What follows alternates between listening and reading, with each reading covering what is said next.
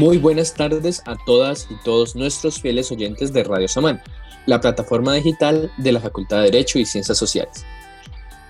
Durosa bienvenida a una nueva edición del Top 10, un espacio para compartir y escucharnos hablar brevemente cada semana de interés político, económico, de actualidad y muchísimo más.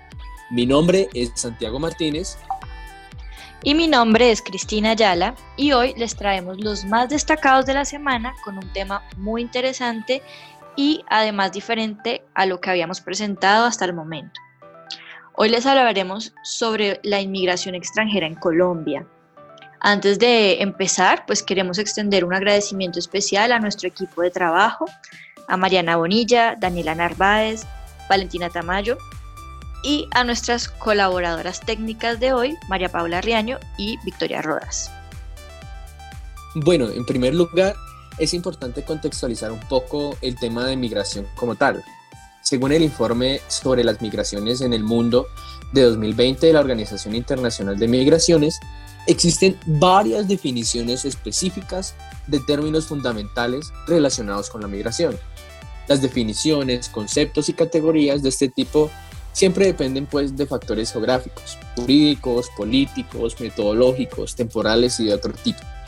Eh, por ejemplo, hay múltiples formas para definir casos individuales de migración, utilizando como base el lugar de nacimiento, la ciudadanía, el lugar de residencia o duración de la estancia, entre otros. Claro, ahí quiero agregar que según la OIM, en 2019 se estimaban 272 millones de migrantes internacionales en el mundo.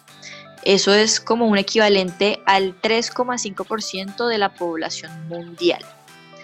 Eh, bueno, cabe resaltar que la mayoría de personas del mundo siguen viviendo en el país eh, de su país en el que nacieron. Pero hay un aumento de las personas que migran a otros países, especialmente las de su misma región. Eh, muchas migran a países de ingreso alto y el trabajo sigue siendo principal motivo de migración internacional.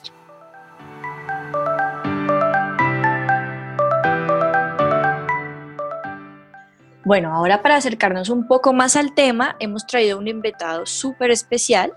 Les queremos presentar a nuestro profesor, al jefe del Departamento de Estudios Políticos de la Facultad de Derecho y Ciencias Sociales de la Universidad de Ceci, a Juan Pablo Milanesi.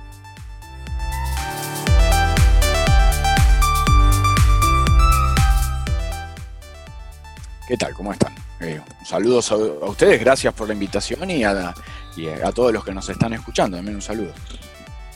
Gracias, profe. nuevamente gracias por hacer parte de nuestro programa y aceptarnos la invitación.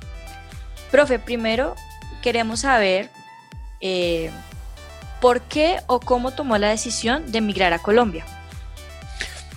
Bueno, ya es una decisión que tomé hace bastante tiempo, ya eh, cumplí hace, hace pocos días 16 años viviendo aquí en, Cali. Y a ver, fue una decisión en su momento esencialmente laboral, en este caso eh, particular. O sea, eh, yo siempre tuve la idea que uno tiene que, estar de alguna manera donde consigue trabajo, los mejores trabajos posibles. Me pareció una muy buena opción desde el punto de vista de trabajo en, Colombia que decidí aprovechar. Originalmente no con la idea de, de erradicarme en Colombia, eso era una cuestión más de incertidumbre, o sea, yo venía con la idea de quedarme uno o, dos años en este caso particular para aprovechar y, hacer experiencia siendo muy joven en, ese momento. Y eh, finalmente eh, las buenas condiciones de, trabajo, lo estimulante del, trabajo aquí en, Cali, pudiendo avanzar con el proyecto de, armar una carrera nueva de, ciencia política y un montón de cosas, junto también al, hecho de haber empezado a formar una familia, fueron incentivos naturalmente que, me llevaron a, decidir quedarme acá. Profe, y además eh, ¿cómo fue esa parte burocrática del proceso? O sea, el papeleo, por así decirlo. A ver, la parte burocrática del proceso no se acaba nunca, porque yo tengo que estar renovando permanentemente mis, eh, mis documentos desde el punto de vista de la vida aquí en Colombia. Ahora, yo creo que hay para todos los extranjeros que llevamos mucho tiempo, o relativamente mucho tiempo viviendo aquí en Colombia, hay dos etapas eh, que, diferencian muy bien el, proceso, que fue la etapa pre y post migración Colombia. En la etapa pre-migración Colombia, en esencia, todos los trámites se tenían que hacer o buena parte de los trámites se tenían que hacer en, el DAS y eso era realmente una pesadilla en su momento. Creo que el, cambio de la ley migratoria y el paso a Migración Colombia eh, ha sido un alivio notable. Muchos de los trámites también frente a la Cancillería ahora se pueden hacer en línea y una serie de cosas que antes eran imposible y que tenían que ver también con procesos históricos en este caso particular, porque Colombia fue históricamente un país refractario a, los migrantes, durante mucho tiempo tuvo una resistencia muy grande a que llegaran extranjeros al, al, país y el cambio de una apertura y una simplificación de los procesos migratorios es un cambio muy nuevo que tiene un poco más de una década. Ok, muy interesante esa parte que nos cuentas. Y bueno, finalmente, profe, ¿cómo describirías que fueron las primeras experiencias aquí en Colombia como extranjero? ¿Dirías que experimentaste choques culturales o, qué? A ver, yo sobre ese asunto lo primero que creo que habría que mencionar es que hay con muchas condiciones completamente distintas para los extranjeros en este caso específico y que eso es visible en la misma calle en este momento. Colombia por primera vez en este momento está recibiendo migraciones masivas, especialmente de ciudadanos venezolanos en este caso particular. Y lo que hay es una simetría descomunal entre lo que experimentamos muchos de los extranjeros que vivimos aquí en, Colombia. Creo que eso es un, primer punto para, para resaltar. Indiscutiblemente mis condiciones de vida habiendo llegado a trabajar son completamente distintas a quienes están de paso y, por ejemplo, no sé, lo vemos frecuentemente con quien vive en una carpa en un parque, por ponerlo de algún modo. Entonces, en, ese sentido creo que hay diferencias grandes.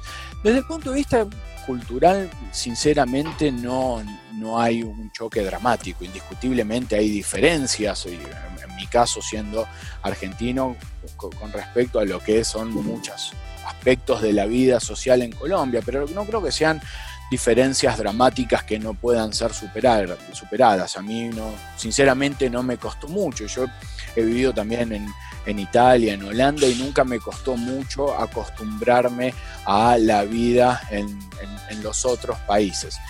Eh, sí, lo que más me costó al principio tenía que ver con cuestiones fundamentalmente meteorológicas, el hecho de que el año fuera muy parecido desde el punto de vista de las condiciones, especialmente de la temperatura, fue algo a lo que me costó eh, acostumbrarme, sobre todo viniendo de un lugar donde...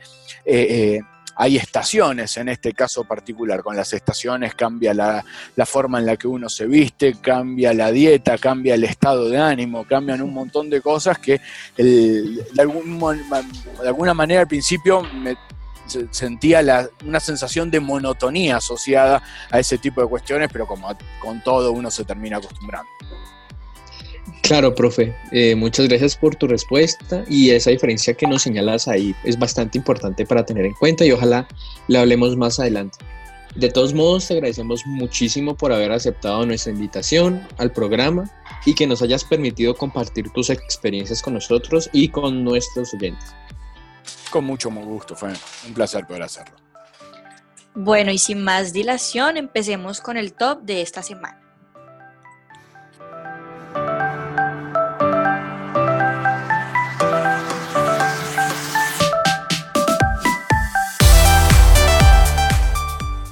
Colombia ha recibido 1.142.319 inmigrantes a la fecha de 2019, ocupando así el puesto número 123 en el mundo por porcentaje de inmigración. ¿Qué les parece esto? Pero ahora miremos de qué países provienen estas personas. Eso es lo que vamos a descubrir el día de hoy en nuestro top 10. Les recordamos que los siguientes datos fueron recogidos de la página Datos Macro.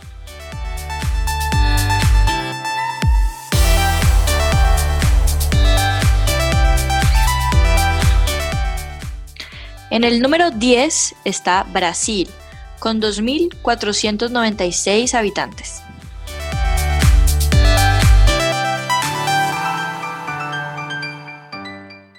En el número 9 está Alemania, con 2.523.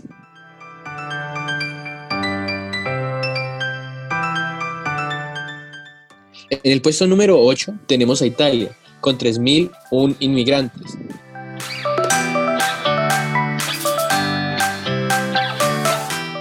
Y en el puesto número 7 tenemos a México, con 3.050.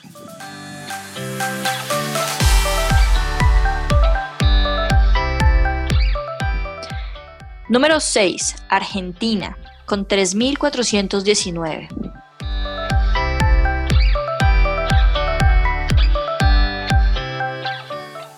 Número 5. Perú, con 5.391 inmigrantes.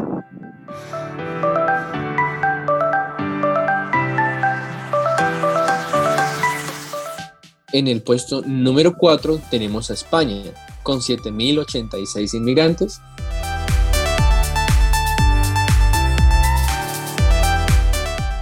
Y a Ecuador en el puesto número 3 con 15.212.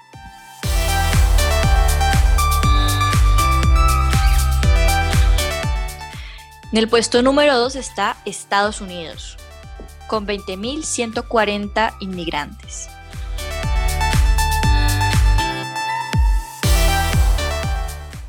Y en el puesto número 1 es Venezuela, con 1.048.714.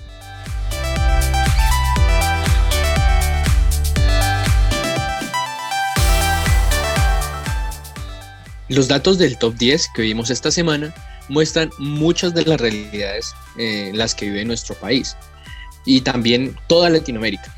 La crisis migratoria venezolana ubica a las personas con esta nacionalidad en el número uno de Colombia, como más o alrededor del 90% de los migrantes que llegan a nuestro país y lo más probable es que también lo sean muchos otros países de la región.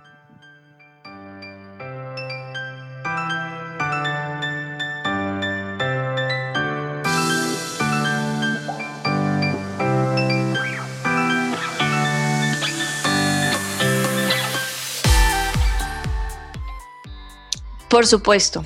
Esto además teniendo en cuenta que según la OIM, Latina en conjunto solo acoge al 10% del total de migrantes. Este dato que no se hace extrañar, ya que, por ejemplo, en nuestro país, si aislamos por un momento la migración venezolana, la cantidad es bastante baja.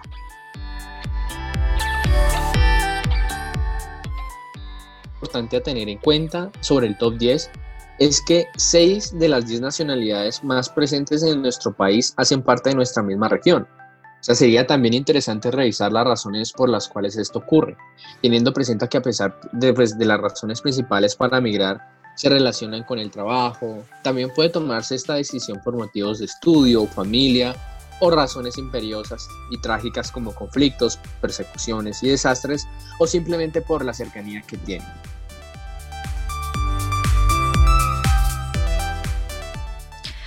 Bueno, sin más, damos una cálida despedida para todos nuestros oyentes y esperamos que se sintonicen la próxima semana para una nueva versión de El Top 10, en la que se viene un tema muy interesante. Seguiremos con un tema que se relaciona a los países con mayor presupuesto militar. No se lo pierdan el próximo viernes a la misma hora y por el mismo canal.